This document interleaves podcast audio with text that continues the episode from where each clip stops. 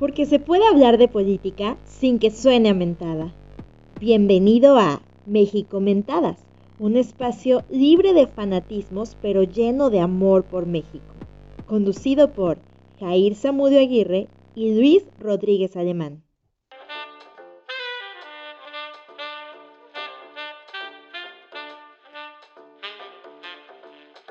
Hola, les doy la bienvenida a todos los seguidores de este podcast, a este programa con el que inauguramos lo que nosotros denominamos la tercera temporada. Hoy, como cada semana, analizaremos los temas álgidos del acontecer público. Y para eso, eh, hoy tendremos tres temas. Como siempre, los tres temas que consideramos más importantes de lo que ha ocurrido en la semana. Para empezar, lo que hemos denominado Horizonte 2024 cómo terminan los partidos esta elección y qué es lo que van a ofrecer o qué creemos que van a ofrecer de cara a la renovación del poder este, ejecutivo para la siguiente oportunidad en el 2024. Como segundo tema, eh, dos cuestiones que se vienen para el ejercicio público, tanto la consulta popular que se va a llevar a cabo para, con la pregunta de si se castiga o no a los presidentes, y la revocación de mandato, algo que fue propuesto por el presidente y que ahora pues lo ha alcanzado y vamos, vamos a analizar qué es lo que va a ocurrir con estas dos cosas. Y por último, y después de la elección, las tres iniciativas que, propone el presidente.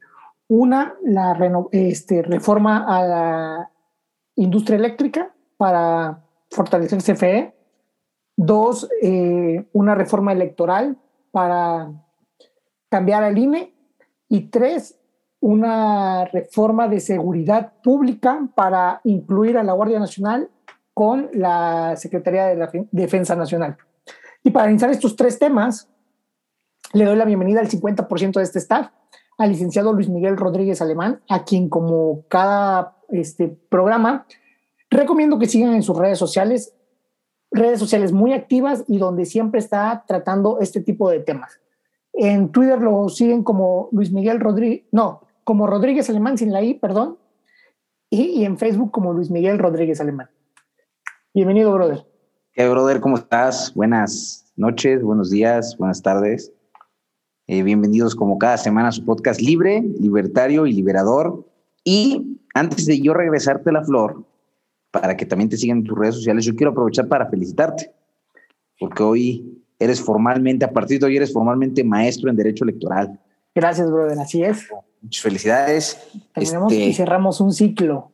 Así que, que, quienes nos escuchan, cuando hablamos electoral, sepan que sabemos de lo que estamos hablando. ¿eh? Por lo menos aquí tenemos un especialista. Y, y pues lo, lo, propio, brother, igual recomendar tus redes sociales.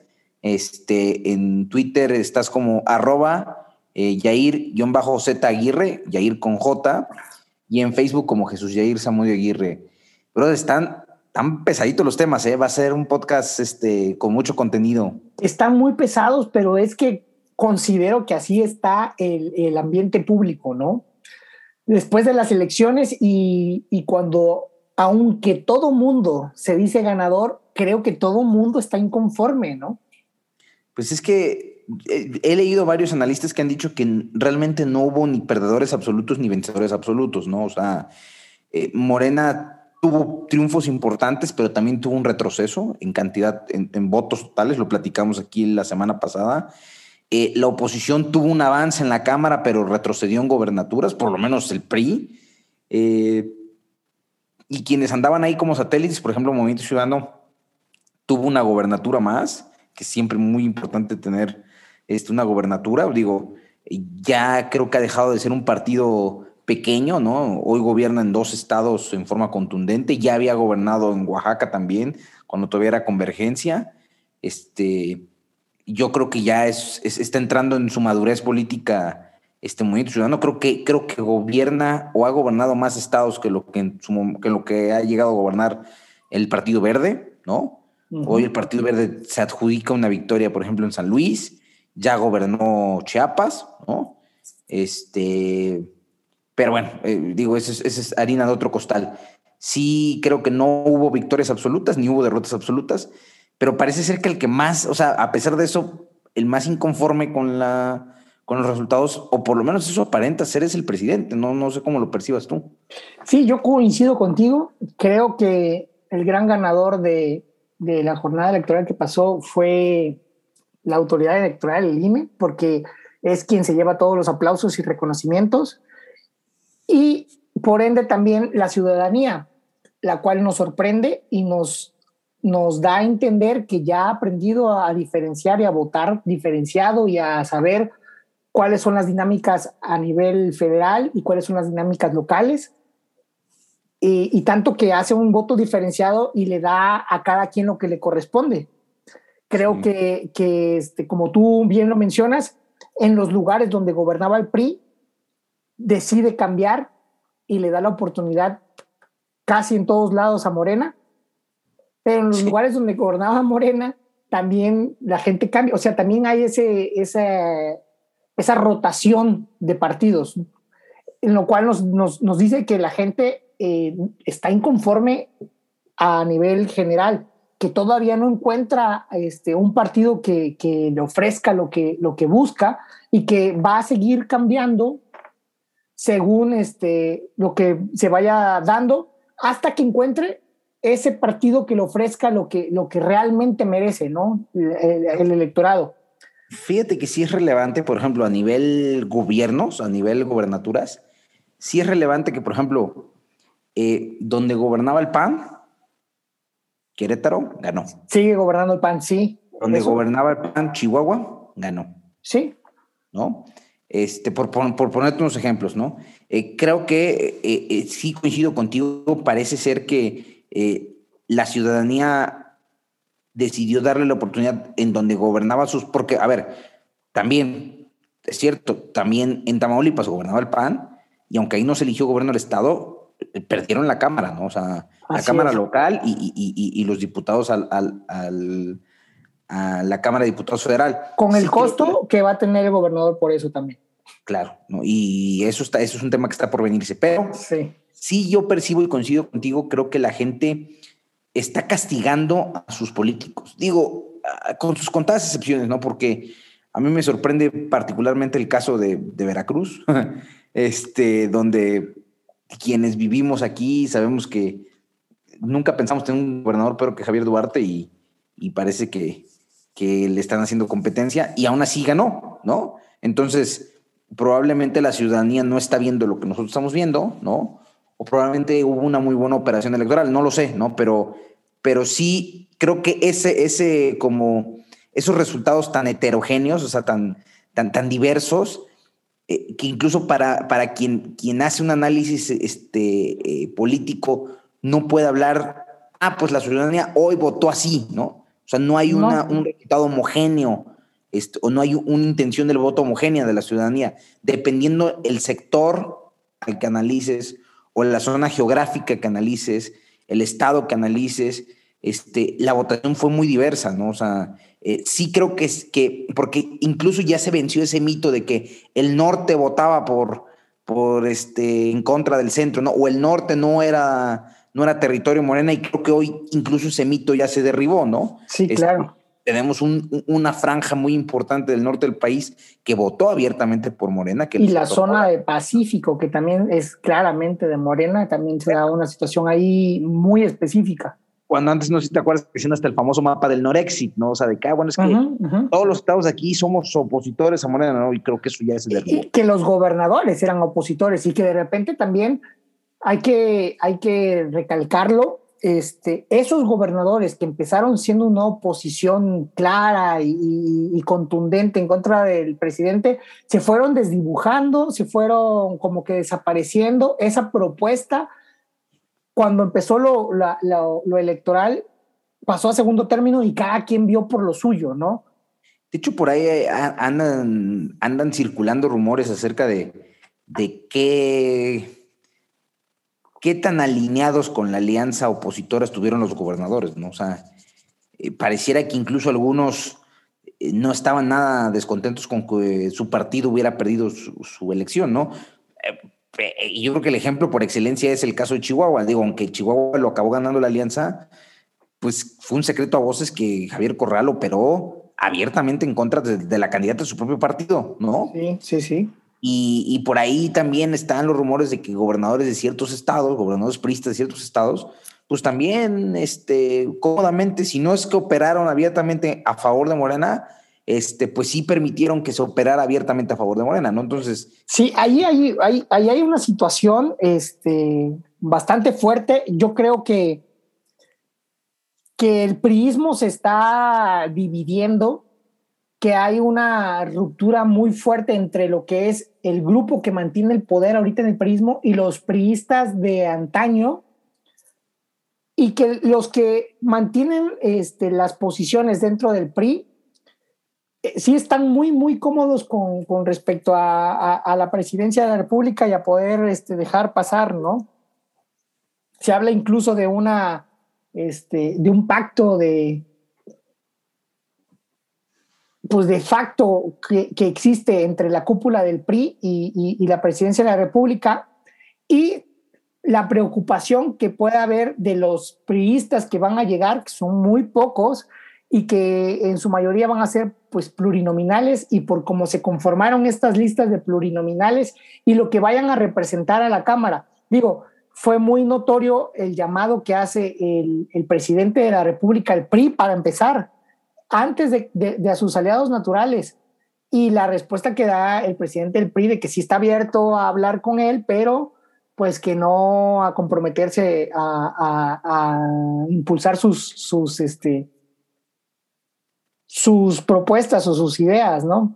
Entonces ahí también está mucho la duda eh, de qué, qué, cuán funcional vaya a ser la alianza ya en, en la conformación del Congreso y, y, la duda de cuál va a ser el actuar del PRI, porque priistas o ex, ex presidentes del PRI están llamando mucho la atención a lo que está haciendo el, el, actual presidente, ¿no? O sea, sí hay que, hay que vigilar muy de cerca cuál va a ser la, la, situación ahí que se va a dar, porque de seguir así yo siento que el PRI sí está condenado a, a irse disminuyendo y a terminar siendo un partido satélite más. Pues mira, yo, yo, yo veo aquí dos puntos. Eh, el, el PRI que sabe ser oposición eh, porque le tocó ser oposición durante 12 años este, en la primera década del, de, del milenio. Este, ese PRI sabía ser oposición porque se replegó hacia los gobiernos estatales. Sí. Y, y, y llegó a tener mucha fuerza, o sea, la fuerza, la cantidad de, de, de, estados que gobernaba el PRI le permitió ser una oposición muy fuerte, ¿no? Hoy ese PRI no existe. O sea, no. la elección pasada nos acaba de corroborar que ese PRI, este, que es fuerte en lo local, a pesar de que no gobierna en lo federal, ya no existe, ¿no? Y la duda que teníamos de que si los votos golondrinos, como el que le llaman, que hacían que votaban por el presidente, no hay que decir Morena, porque pues, Morena básicamente es el presidente. Los votos que votaban por, por el presidente y que después regresaban al PRI, que sí iban a regresar esta vez y no regresaron si haces el análisis. Ese, ese, por eso es lo que te decía yo hace rato, el, el, el la duda que persiste, ¿no? Y lo, lo, tocaba yo el tema la semana pasada. O sea, por ejemplo, ¿cómo te explicas que el año pasado se haya arrasado Hidalgo? Uh -huh. Se haya arrasado, ¿qué fue el otro? ¿Coahuila? Coahuila, ¿no? Coahuila e Hidalgo. Y, y, y, que este año se hayan perdido. Puntualmente creo que Coahuila no. Creo que Coahuila fue de los estados que, que la alianza conservó y, y mantuvo con contundencia.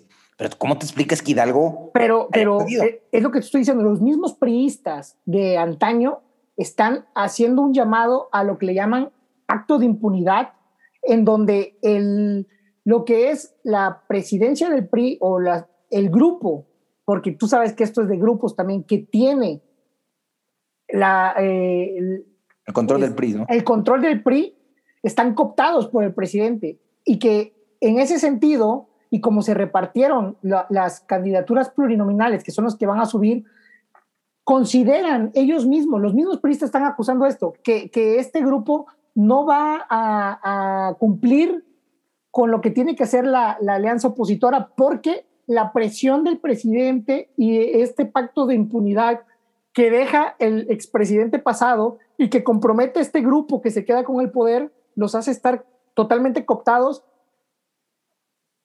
y en su actuar lo que van a hacer es disimular, pero seguir en todo a lo que va a marcar el presidente, ¿no?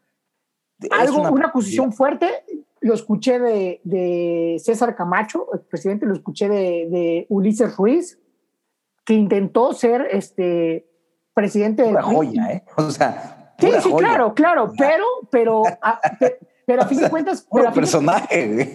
pero a fin de cuentas, priistas de renombre, ¿no? Mira, yo, esos son los priistas. voy a concluir mi idea que yo te decía. Yo creo que hoy el PRI, por simple supervivencia política, tiene que ser muy inteligente cómo va a jugar sus cartas, porque el primer momento en que la ciudadanía perciba un bandazo del PRI, cava su tumba electoral. Porque es lo que yo te decía. A ver, déjame la idea, déjame okay, la idea.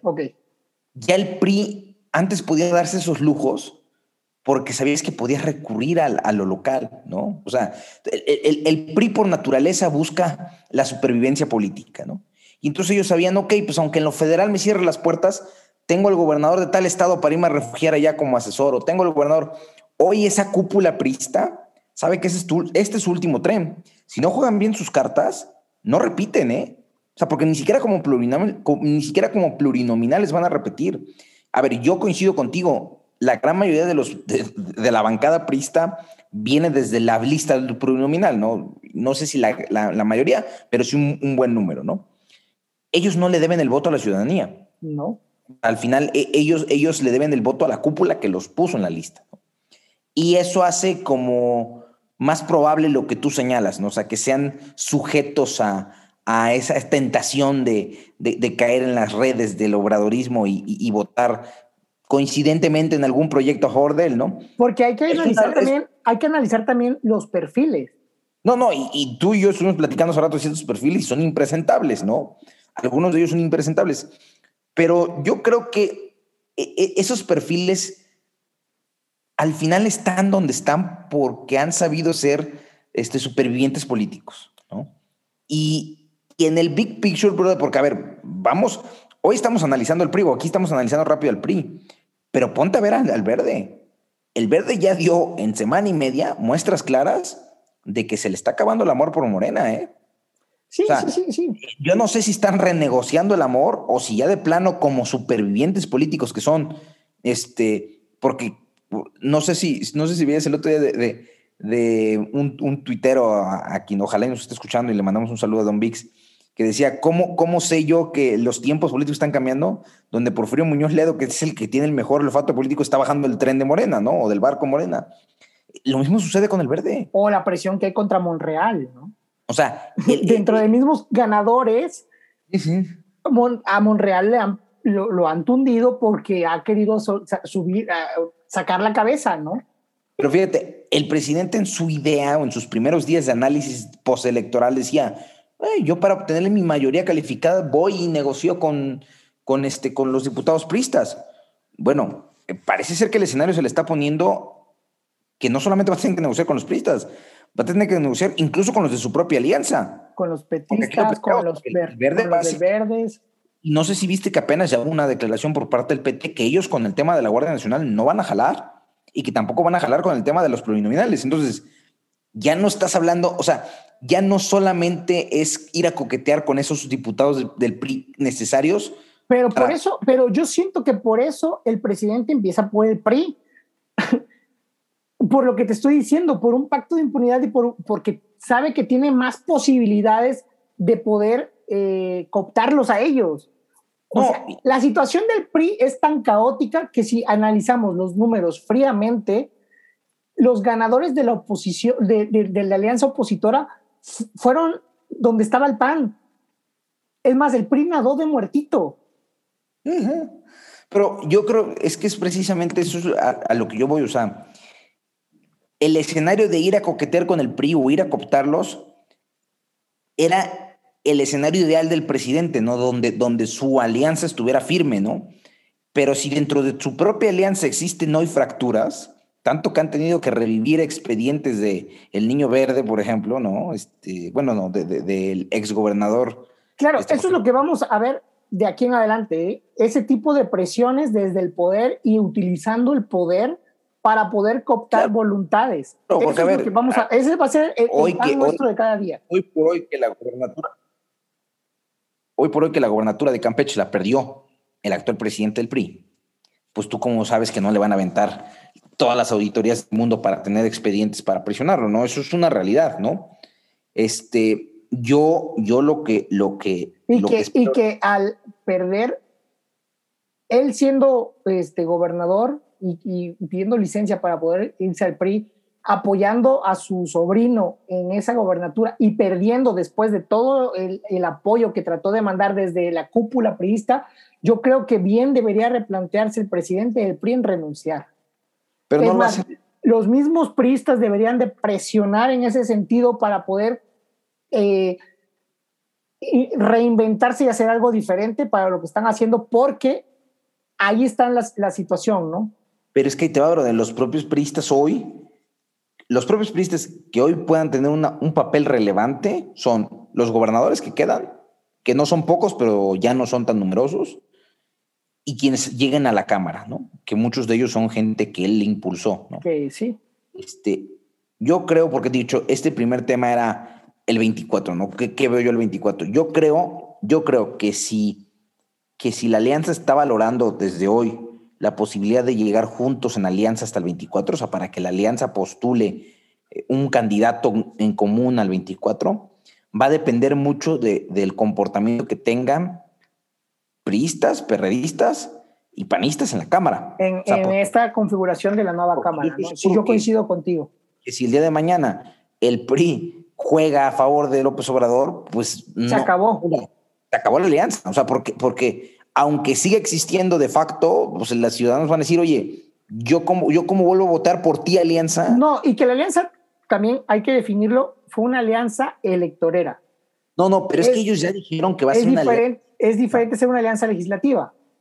No, es que ellos ya dijeron que ellos ya firmaron un compromiso y que incluso varios diputados electos se, se, se anexaron a ese compromiso que va a ser una alianza legislativa, o sea, que no solamente es una alianza electoral, sino que van a conformar un frente legislativo común, ¿no?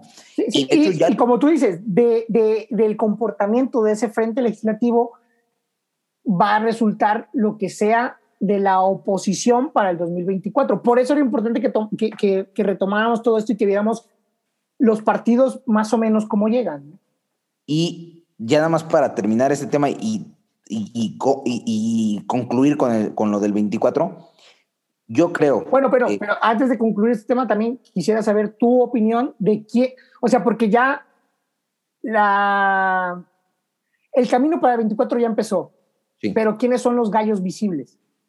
A ver, del lado de Morena, pues hasta antes de la línea 12, creo que los visibles eran Claudia Sheinbaum y, y Marcelo Brad. Yo creo que yo creo que e, e, es, ese, muerto, ese muerto electoral ya no lo revive ni, ni, ni, un virus zombie. O sea, sí veo muy complicado que, que Sheinbaum o, que cualquiera de los dos.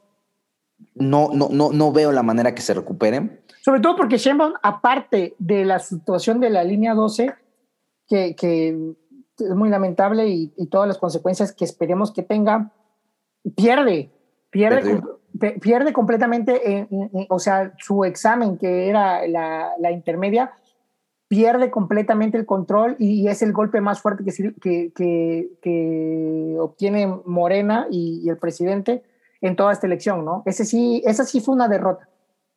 Entonces, yo, yo veo que esos dos que eran visibles se descarrilaron. Ahora, Morena tiene perfiles que, que, funcionan muy bien como patinos del presidente, pero que no, no brillan con luz propia. O sea, porque, por ejemplo, ¿qué te gusta? Mm, ¿Mario Delgado? Digo. Mario Delgado también debería estar involucrado y también debería estar identificado con la línea 12. Digo, claro. fue el secretario de Finanzas. Y es a quien le atribuyen muchas de las decisiones erróneas, ¿no? Con las adquisiciones. Por, ejemplo, ahí se manejaba, se barajaba también el tema de Monreal. Yo creo que... Que mismo, desde el mismo poder lo desechan, ¿no? A él como que... Desde, desde el momento en que, en que los propios morenistas lo ven como alguien ajeno, o sea, porque hay que recordar que Monreal se subió tarde al barco morenista, o sea, Monreal quería ser candidato a la alcaldía de la Ciudad de México, este, hubo un berrinche por ahí de Monreal y hubo una negociación y, se acabó subiendo, pero tarde, ¿no? O sea, él no forma parte del grupo del presidente, ni de sus cercanos, ni, ni, mucho menos, ¿no? Entonces, la realidad es que hay que ser sinceros, yo de Morena no veo un perfil, porque el presidente barajó por ahí unas opciones, ¿no? Este, eh, Juan Ramón de la Fuente, Esteban Moctezuma, ¿no? O sea, sí, situación, uh, bueno, baraja aquellos que sabe que no van a, inmiscuirse en este tipo de situaciones por su calidad de académicos, ¿no? Oye, no, aparte baraja dos opciones que hoy por hoy son personajes que ocupan puestos este, diplomáticos, están fuera del país. O sea, oye, viejo, estás pensionando personas que no te van a venir a meter ruido, ¿no? O sea, sí, claro, lo hace a propósito. Yo creo que lo hace a propósito porque sabe, sabe que tanto su partido como los otros partidos, o sea, arranca la, sucesión, pero arranca sin caballos. Hay que decirlo tal cual, o sea, esto ya empezó y, lo raro, lo, lo, que llama la atención de toda esta situación es que de ninguno de los partidos no hay ni un solo personaje visible con la capacidad ahorita para poder alzar la mano y decir, yo voy a ser el siguiente. Mira, yo creo que... Eh, conociendo la egolatría del presidente, al que menos quiere que se hable de una sucesión es él. O sea, este... Pero eso es lo que le va a quedar de aquí en adelante y los últimos tres años su situación va a ser poder llevar a cabo su sucesión. Pero conociéndolo como es, él no va a querer empezar a hablar seriamente de un perfil hasta que no sea muy tarde, porque él es así, o sea, él quiere que se hable de él, solo de él y nada más que él. O sea, tú sabes que en el momento que, que, se perfila un sucesor en un sexenio, en ese, en ese preciso momento el presidente en turno empieza a perder fuerza. Pero, pero mira, por los resultados de la elección y demás, y lo mencionamos la semana pasada, yo siento que el presidente va a empezar a perder fuerza. Es más, puede sonar tonto, pero una de las situaciones en las que me hace pensar que el presidente empieza a perder fuerza es que hasta Chumel Torres ya recuperó su programa en HBO. De Chumel Torres con Chumel. O sea, situaciones así te hacen pensar que, que, que, que, a donde pudo haber ejercido presión en algún momento, en este momento ya se cae y que empieza a perder fuerza. O sea. Esta misma semana tuvimos un ejemplo. O sea, el, primer amago donde ellos intentaron convocar a través de la permanente un periodo extraordinario de sesiones para el tema de la Guardia Nacional, le dijo que no el PT, le dijo que no el PRI, le dijo que no el PAN, le dijo que no el PRD y le dijo que no MC. No, no, no, no recuerdo haber leído si Verde también se sumó a la negativa. Pero, brother, o sea, casi todo el mundo se lo puso. Eso era impensable hasta antes de las elecciones, ¿no? O sea, era un bloque de facto el que tenía el presidente y hoy ya, le, ya le plantaron cara. Y yo... Que casi alcanzaba la, la, mayoría calificada, ¿no? En esta, casi. Pero no sé si lo platiqué contigo o con quién lo platiqué. Yo creo que en la primera votación a la que esté sometida a, a prueba la oposición y la saque con creces, o sea, la primera votación en la Cámara Nueva, no en esta, porque esta ya, ya están en, en, receso, ¿no? Por decirlo así. Pero la primera votación que le toca a la nueva legislatura, contener una iniciativa del presidente, ya sea constitucional, para modificar la constitución, o ya sea para una ley de esas que se le ocurren, y que la oposición la logre contener, se va a crecer la oposición. No sé si me explico, o sea, sí, sí, sí, Es, ese, es, ese, golpe que más allá de lo, de lo, de lo legislativo se vuelve mediático y, anímico, ¿no? Porque si la primera votación constitucional se la paran al presidente, incluso con votos de, su de sus aliados, se cae en lo anímico el presidente, ¿no? Porque, porque quiere decir que le va a costar el doble este, poder poder este, obtener la mayoría ansiada que él está buscando, que es la calificada. Pero bueno, para, tanto para no ánimo, tanto le va a costar el doble, tanto en ánimo como en dinero. Como en dinero, ¿no?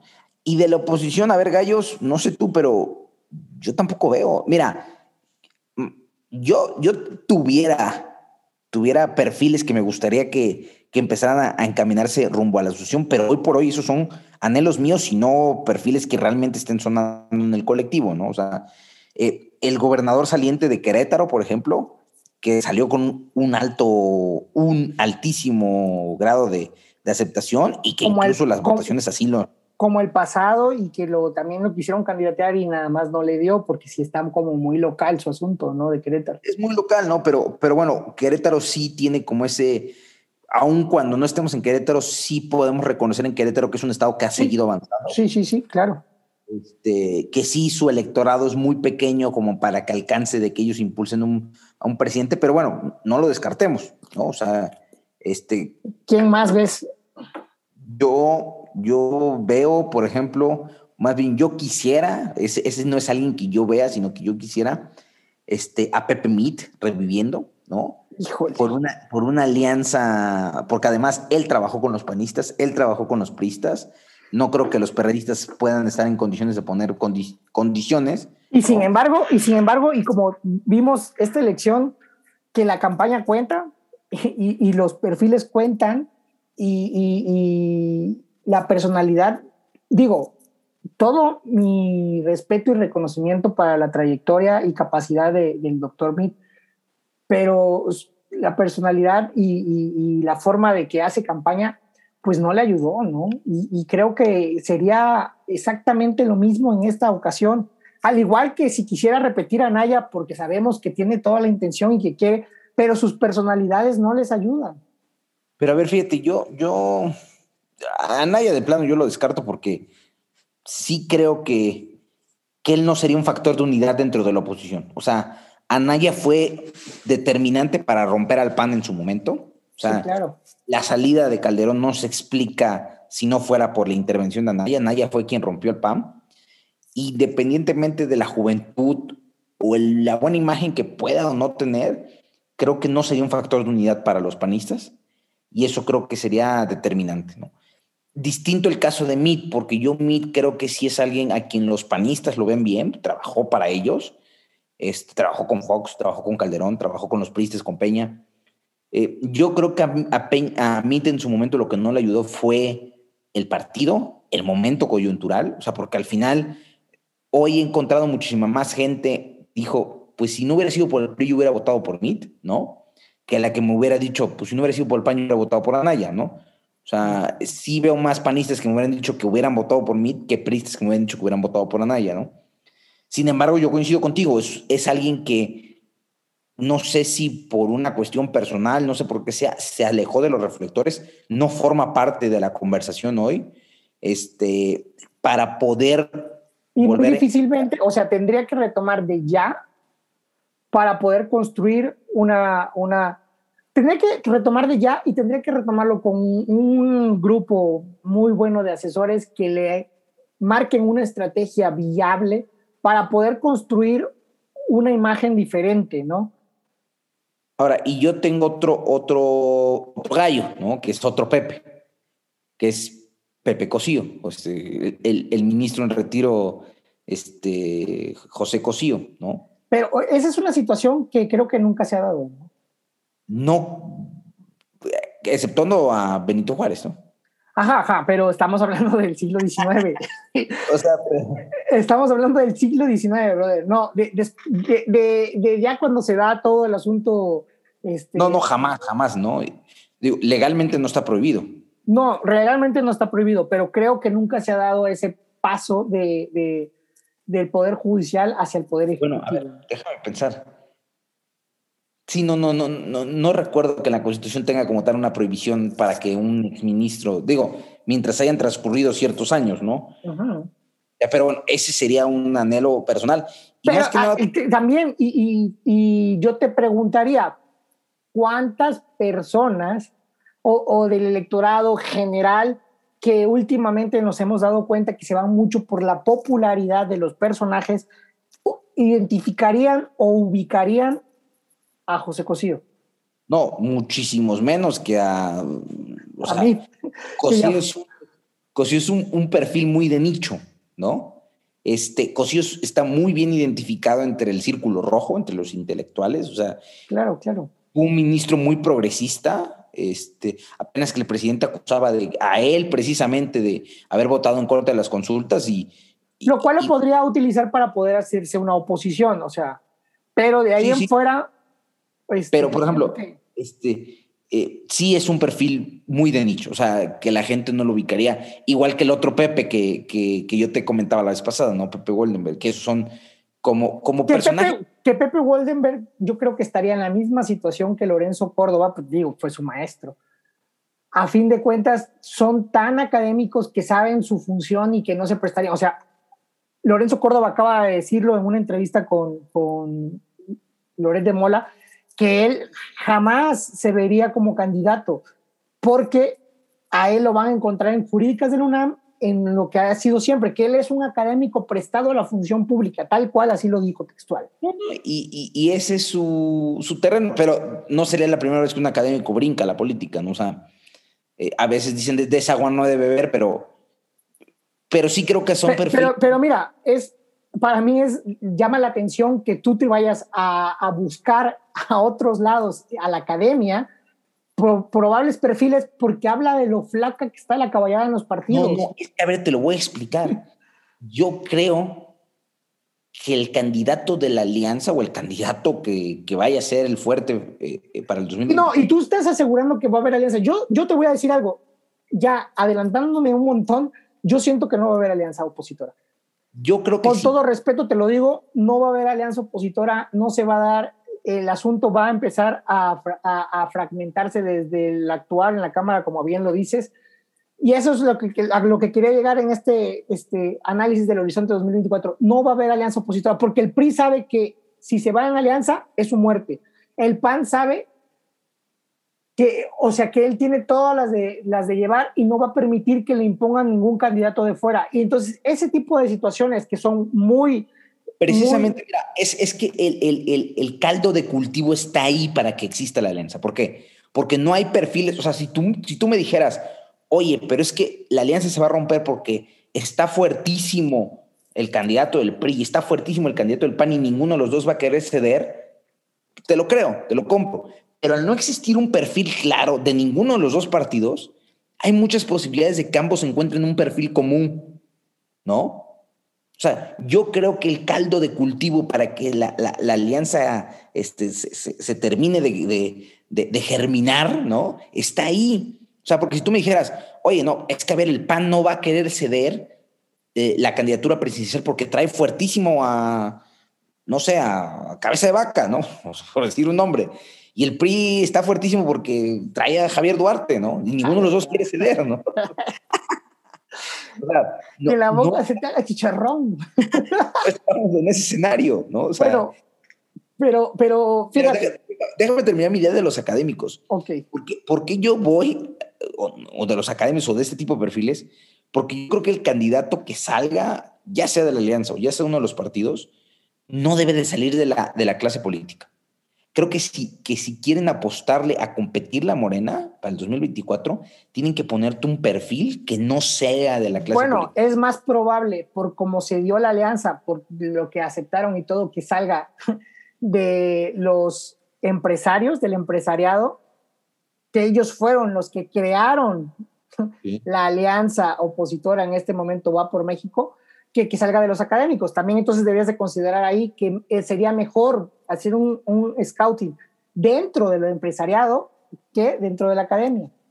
Que también puede, o sea, digo, no hay un, un empresario que sea muy visible, no digo, eh, quitando a Claudio X González. A Claudio X González. Que, que, yo creo que sería un error ponerlo a, a, él, no porque se me haga un perfil malo, sino porque es alguien que yo no sé por qué está asociado con, como si fuera el diablo, o sea, para, lo, para la izquierda o sea, para Morena es como escuchan a Claudia X, es como si fuera... eso. Porque, simple y sencillamente porque... Simple y sencillamente, yo lo veo así, simple y sencillamente porque él, él representa lo que es el capitalismo como tal, ¿no?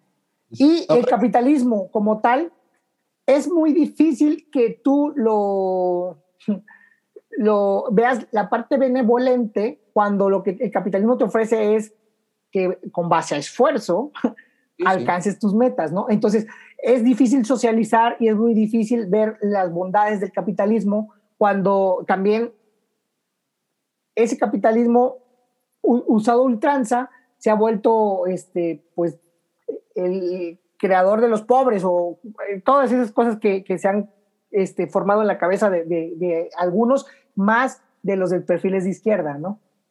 Pero digo, ya para concluir el tema de 24 y pasar al otro, porque ya llevamos un rato de programa, sí, sí. Este, hubiéramos aventado solamente este tema del programa, pero bueno, eh, yo creo que sí puede surgir un, un, candidato, hoy no hay uno visible, pero sí debe de surgir o de la academia o del empresariado. Creo que el peor error que pueden cometer eh, los partidos es postular a un político, ¿no? Incluso un político que haya dado buenos resultados, como el que te decía de, de Querétaro, este, creo que no es por ahí. O sea, creo que la gente ya probó entre la clase política de Chile, de dulce y de manteca y ha sido cuenta que ninguno le da, ¿no? Entonces, pues vamos a intentar con un nuevo perfil, con un perfil distinto, ¿no? Pero pues vamos a darle ya el segundo tema. Mira, yo, yo, para cerrar este tema, este, concluiría con, con, esta idea. Si es difícil encontrar un perfil, es, va a ser aún más difícil encontrar un proyecto. El único proyecto visible y aún no entendido de este asunto es el proyecto que representa el presidente, cual, el cual es claro, pero no deja convencido a nadie, creo. Pero es que, ¿sabes qué, este brother? Es un proyecto que gira en torno a él. Sí, sí, sí, sí, por eso de aquí al 24, él... El que más se acerque a, sus gustos y a, que lo pueda imitar es el que se va a quedar con la candidatura que él tiene determinada en su partido, me queda muy claro. Pero, ese es el punto. del lado de la oposición, si es difícil encontrar un perfil, es más difícil encontrar un proyecto porque nadie está hablando de proyectos en este momento. Y yo creo que eso es lo que se debería de enfocar la oposición en este momento. Ya nos dijeron y no funcionó decir voten en contra de López Obrador porque representa este proyecto y que está yendo en contra de los intereses de, de México. Entonces, creen un proyecto ustedes o díganos cómo podríamos hacer algo diferente. Ese es el punto. Creo que deben de construir un proyecto y ese proyecto solito sacaría al perfil idóneo. Pero debe ser por medio de un proyecto, ¿no? Pues sí, y, creo que va atado con, con el segundo tema. O sea, porque voy a brincarme, digo, de bote pronto, lo de la consulta, ¿no? Creo, creo que esto que tú hablas del proyecto va también muy de la mano con, con este segundo tema que íbamos a hablar de la revocación de mandato. ¿no? Consulta y revocación de mandato, sí. A ver, desde, desde mi personal punto de vista, mi opinión sobre la consulta ya la conoces. De hecho, tuvimos un programa sobre la consulta. Este, para mí es una barbaridad, ¿no? Es un desperdicio de dinero. Eh, desde el punto de vista como instrumento de participación ciudadana, me parece eh, bueno, pero no, no en esta consulta. O sea, hubo otras consultas que se sometieron, este, digamos que al proceso de aprobación y que no pasaron y que en su momento creo que hubieran sido muchísimo más saludables eh, que lo que hoy se está consultando coincido contigo, el instrumento es bueno, pero está mal empleado. Está mal empleado. es, increíble que la primera consulta que haya visto la luz, ¿no? Haya sido esta barbaridad, ¿no? Entonces. Esta barbaridad porque, porque a fin de cuentas la pregunta que quedó la hace intrascendente. Nadie en su sano juicio votaría en contra de eso. Y, y no tiene sentido porque como lo hemos discutido muchísimas veces, este, la justicia no se consulta, se tiene que aplicar cuando hay los elementos, este,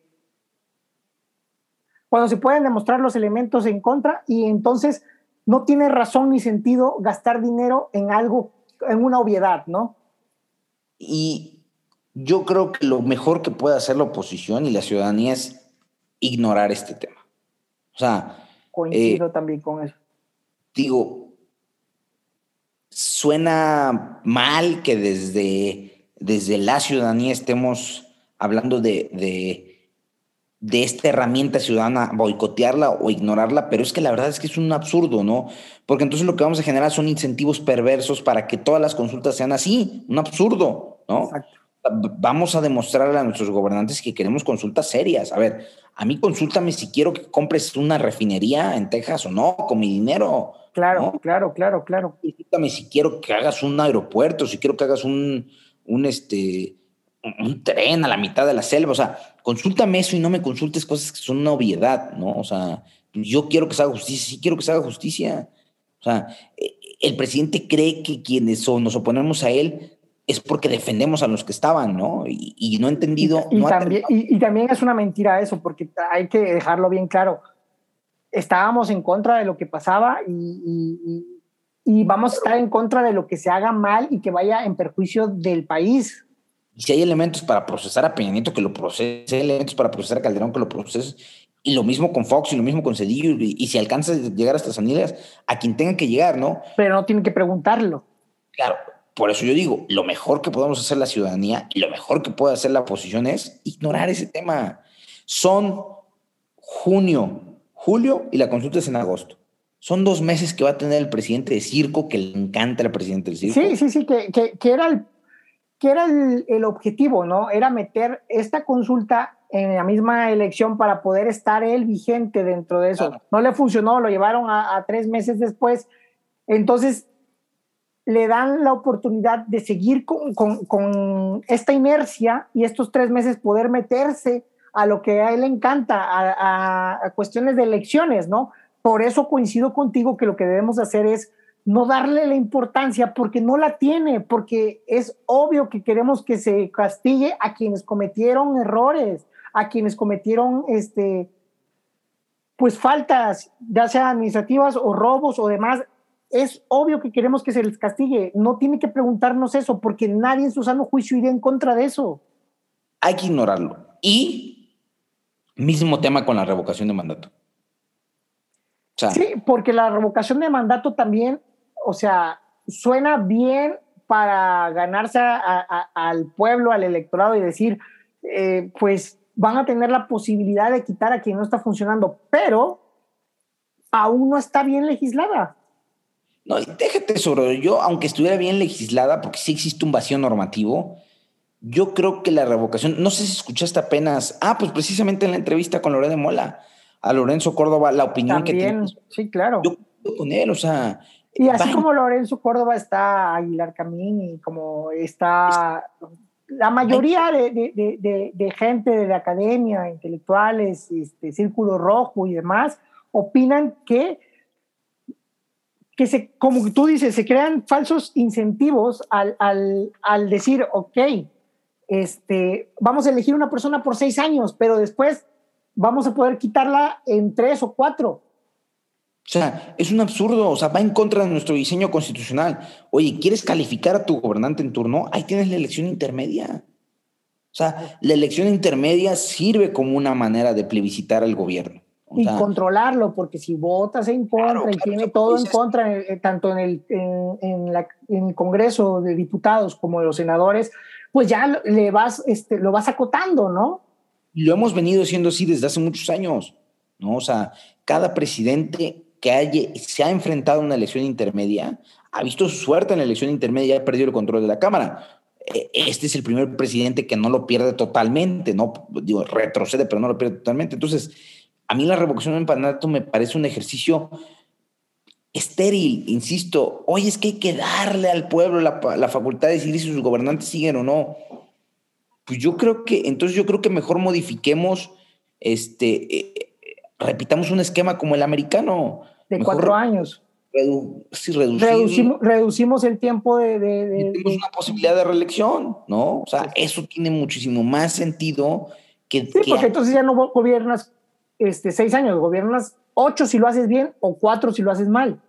Está. O sea, eh, realmente los americanos no están, no están tan tontos en su diseño electoral. O sea, en, su diseño este, constitucional electoral sí nos quedó claro que tienen un montón de problemas y que, y que la idea del colegio electoral es muy antigua y ya no está para estos tiempos, pero este, que, que nosotros tenemos un mejor diseño es institucional electoral, pero el, el, diseño constitucional y del ejercicio de poder sí lo tienen mejor diseñado. Entonces, a ver, mi idea es, el presidente quiere esta revocación de mandato, la anhela, porque es una manera de validar su mandato. O sea, yo estoy seguro que el presidente va a salir el día después de la revocación de mandato a decir, miren cómo gané, ¿no? Este, la gente... quede. Pero la, la, parte contraria sería, ¿y si pierde? Es que, es que, a ver, lo que nosotros tenemos que dejar de, de, de, de yo, yo creo que como ciudadanos, es el mismo caso que con la consulta, que ese ejercicio quede en, sea de él. Mira, yo prefiero que el día de la consulta quede en una anécdota más. Hay un resultado de 80% decidió que se quedara, ajá, pero hubo un porcentaje de participación del 5%. Que no es nada relevante. 5%, ¿no? A que nos aferremos a hacerlo perder, elevemos el porcentaje de participación, ¿no? Al rato no pierda y él pueda decir, votó el 60% del electorado en el país y me validó. Que lo más probable es que salga a votar su gente, los que lo apoyan y que sabemos que están alrededor de 15, 16%, Sí, aquí 16 este, millones, que son un 15%, de, no, sí, más o menos un 15% de la, de la, del electorado, ¿no? Y hay que dejarlo que vote. O sea, hay que dejarlo que, que, vote. Yo creo que ese no tenemos que seguirle el juego. O sea, oye, que viene la revocación de mandato y que la gente me va a validar bien, bien por ti. O sea, de por sí va a estar seis años. Pues sí. Entonces, entonces, lo que, sí, coincido contigo, lo que debemos estar eh, enfocados es en lo que decíamos en el punto anterior, construir un proyecto de, de, gobierno que pueda elevar a alguien que le dé a México lo que necesita. Porque mira, a ver, el presidente va a la revocación de mandato el año que viene, pero el año que viene también se eligen gobernaturas. Yo preferiría que la oposición trabaje entre mantener esas gobernaturas que en andar peleando una consulta o de una revocación de mandato que, que no tiene razón de ser, ¿no? Que, que, que mencionas un punto importante y, y, como decíamos, la, la consulta era para meterse en esta elección. La revocación de mandato puede funcionarle para meterse en las elecciones que va a haber en esos estados, ¿no? Y, el cambio de gobernatura.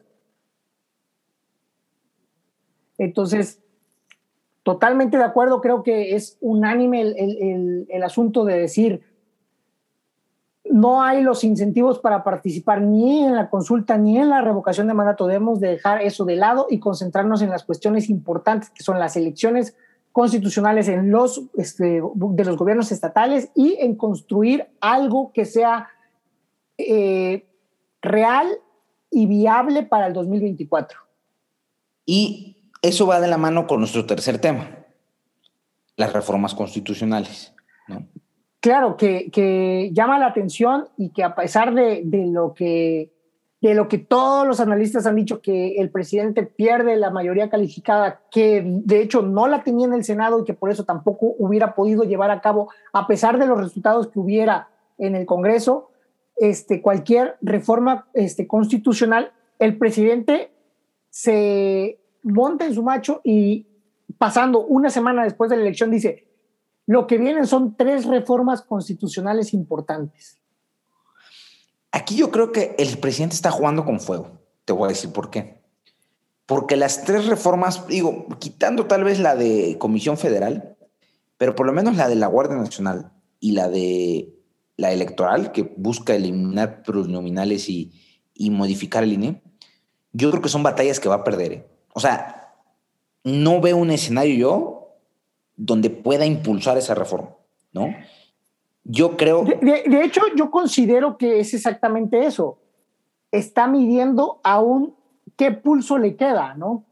Quiere, quiere, demostrar fuerza y como, como tú dices, considero que es un error, porque ahí va a desnudar lo que le queda de fuerza y entonces la oposición y todos los demás actores este, van a empezar a decir, ya es un presidente débil.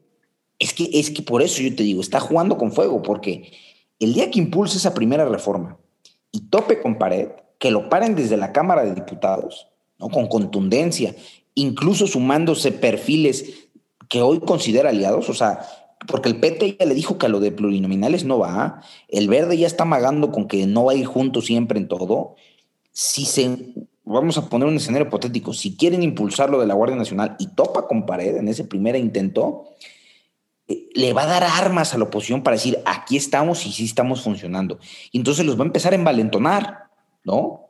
Claro. Los va a empezar a envalentonar, ¿no? Y es que como, como tú dices, bueno, ellos mismos en su momento dijeron no a la militarización del país. Y realmente esta, esta reforma es eso.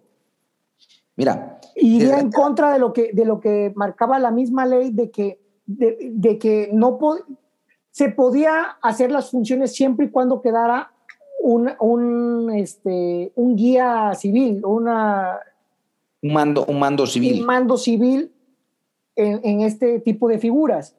Desgraciadamente, o sea, desgraciadamente, si estamos, si estamos hablando de una reforma constitucional, pues sería muy complicado, si no es que imposible, que pase a control constitucional, porque tú no puedes promover un juicio de control constitucional en contra de una reforma constitucional, ¿no? Entonces, ese es el gran riesgo de las reformas constitucionales, ¿no? Que si, que si prosperan, pues ya prosperaron, no puedes hacer nada, ¿no? O sea, ese es el riesgo. O sea, no es lo mismo que una ley, una reforma, una ley, puedas tú impugnarla desde, desde, desde alguno de los medios de control constitucional con los que contamos los mexicanos, la acción de inconstitucional, la controversia, el juicio de amparo, ¿no? Pero una reforma en la Constitución es reforma en la Constitución y sí, Por eso, por eso tiene tantos candados y por eso tiene que pasar tanto, este, tantas etapas.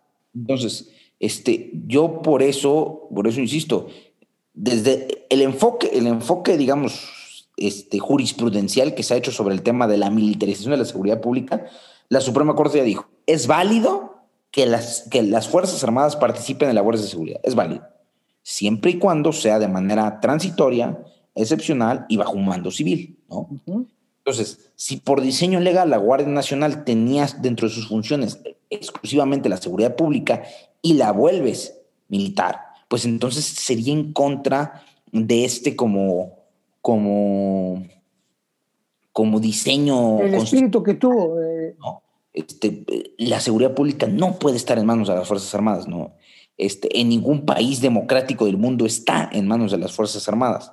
Y eso pasa por la reforma de solamente de la Guardia Nacional, pero también en la reforma electoral que quiere este, proponer hay un consenso general, pero hemos estado hablando aquí también del apoyo y, la aceptación que tiene el INE, de que el INE fue una, una batalla que se ganó después de 30 años y con muchas, este, muchos esfuerzos, en la cual se le arrancó al, al, al poder en turno, al presidente en turno, la organización de las elecciones. La organización de las elecciones y todo el asunto.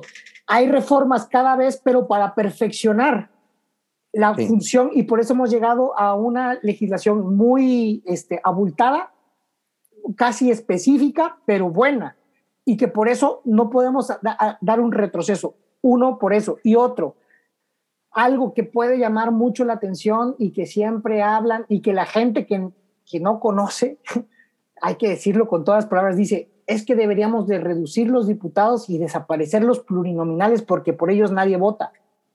Pero quienes ahondan saben que la función de los plurinominales es para que esos grupos que no pueden este, llegar al poder por medio de las mayorías tengan una representación.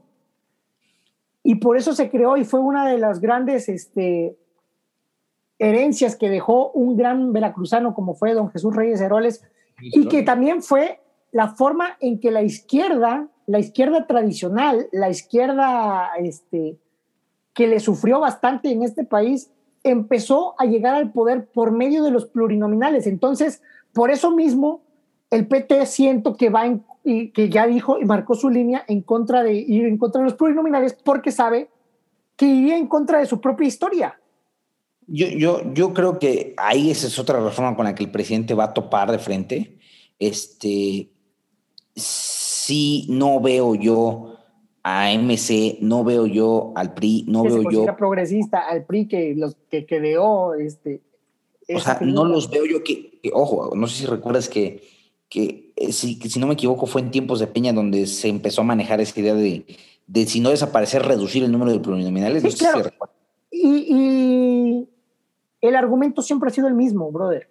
Y es un argumento falaz y engañoso, porque siempre hablan que nos sale muy caro al igual que siempre se dice que el INE sale muy caro y se habla del, del presupuesto y se maneja un número que suena, que de entrada suena bastante abultado y grande para quienes no conocen sobre lo que es este, el ejercicio de un país, lo que representa y el dinero que maneja un país como es México, con una economía que estaba entre las 15 Éramos las 10 mejores economías. ¿Vale? De las 10 principales economías. Exacto, una de las 10 principales economías. Éramos. Pero si comparas el dinero de lo que cuesta el INE con el presupuesto general de, del país, ya entras en una proporción de para poder entender que no sale caro y que más caro saldría ir en contra de lo que es la democracia. El otro día veía una estadística de cuántos años presupuestales le pagas al INE con lo que perdió Pemex en un año. Creo que hacían la cuenta, creo que eran cinco o seis años de presupuesto del INE con lo que perdió Pemex en un año. Entonces. Por ejemplo. Ajá, no, no. es, que es que hay que ponerlo en contexto, porque si no la gente escucha una cifra que el presidente ha repetido. Sí, pero a ver, yo creo que la gente. Hay consenso incluso entre, entre quienes se dicen morenistas que el INE es el INE y, digo, hemos visto encuestas últimamente que tiene mayor aprobación el INE que el presidente, ¿no? O sea, creo que esa es una batalla que también el presidente tiene perdida. Y no deja, de, no deja de, calar en un sector de la población y es que también creo que, que hay una, debe haber un compromiso de hacerle entender a todos los sectores de la población qué es lo que pasa y cuál es la verdad y no nada más una información sesgada. Que esa es la razón por la que debe haber este tipo de programas. Yo sí creo que con relación a las reformas constitucionales que planteó el presidente, es, que a veces yo creo que el presidente sale y dice cosas sin siquiera meditar lo que está diciendo, ¿no? Yo creo que... sí, yo lo que... Yo, te creo en el sentido de cuando habla de los cambios en Banjico, en pleno proceso electoral, cuando van a pasar hasta diciembre y no tienen nada que ver y tú dices, como que eso ni siquiera te conviene, como que eso no viene al caso porque sales a hablar de eso en este momento y qué esperas, o sea, cómo esperas que reaccionen los mercados. Es, pues hasta bueno, punto irresponsable. Lo mismo creo con el tema de las reformas constitucionales, o sea, no te alcanzan los números. Y en lugar de, de, calar a la oposición con una reforma que todos vean viable, porque imagínate que el presidente claro buscar el consenso primero y sacar algo para que digan, ah, el presidente sacó algo. Ah, exactamente. Es que esa es la parte que yo no termino de entender. O sea, en lugar de decir, voy a proponer esto que es una barbaridad y que yo sé que me la van a rechazar, ¿te imaginas cómo cambiaría la percepción que propusiera algo que la oposición dijera, híjole, es que no me puedo poner? Claro, claro. Y que se vea como una victoria del presidente desde el principio con la nueva... Porque dices, mira, se quieren oponer, nada más por oponerse, ¿no? Pero en cambio, si les pones ese balón votando, ¿no? O sea, no a la militarización, pues toda la gente abraza ese concepto, incluso ellos lo abrazaron. por eso se te lo Defiendo al INE, pues, o sea, es balón que dejas votando. Por eso digo, de entre las tres reformas que plantea, tal vez la de CFE es la que menos, menos oposición pueda generar de la, de la opinión pública, ¿no? O sea, porque la gente no va a entender los alcances de... Es más técnico, claro. En su, en su recibo, ¿no? Pero puede ser la que menos, la que menos le afecte, ¿no? Pero yo sí creo, ah, y ojo, esa reforma que está planteando CFE es porque ya ve perder los amparos. Claro, eso es lo que iba. También hay que tomar en cuenta que esa reforma de CFE es otro intento para poder progresar sus ideas o lo que tiene con respecto al sector eh, energético, eléctrico en el país, porque va a perder este, las propuestas que hizo antes y que, que, se han echado para abajo por amparos, este, y este, este asunto de controversias constitucionales y inconstitucionalidad y demás, ¿no? Entonces, yo sí creo que el presidente, pues digo que no, no, siento que no razona lo que dice. Hay que ver cuál es la primera que lanza, pero si, si le vota a la legislatura una de estas dos que platicamos, de la electoral incluso la, de energía no creo que la oposición la quiera pasar, ¿no? Pero la electoral y la, y la de la Guardia Nacional son a, que, a las que la opinión pública se va a oponer claramente, ¿no? Y va a envalentonar a la, a, la oposición, como tú dices, ¿no? Va a envalentonar a la oposición, porque el día que le planten cara juntos, ¿no? este PAN, PRI, PRD, MC y alguna, alguna porción de sus aliados, sales y lo vendes como una victoria mejor que la electoral. Claro. porque, pues mira, ¿cómo si ganamos en las elecciones? Aquí está que si ganamos, que le paramos en secuestro, ¿no? Claro, claro. Y, que sí funcionó, sí funcionó todo lo que hicimos y sí la, la, la coalición electoral sí pasó a ser una coalición legislativa. Y ahora imagínate el mensaje que mandas al electorado. Es, oye, mi voto se tradujo en frenar eso. O sea, porque si, si, si, si impulsas una reforma constitucional que la oposición tenga que apoyar o aprobar, confundes al electorado. Porque dices, oye, eh, porque hay muchos que, que, no entienden este, oye, es que eso sí tiene que pasar, ¿no? En cambio, si si impulsas una reforma a la que se opone la oposición, la frenas, al electorado que votó por la alianza para frenar eso, va a decir, ahí está mi voto reflejado. Y entonces envalentonas a la oposición y envalentonas al ciudadano. Claro, claro, claro. Yo creo que están agotados los temas del día, no sé cómo ves tú. Así lo veo, este fue un programa largo, pero los temas lo ameritaban y creo que, que el análisis pues ha quedado este, terminado. Pues, brother, estuvo pues, bueno el programa.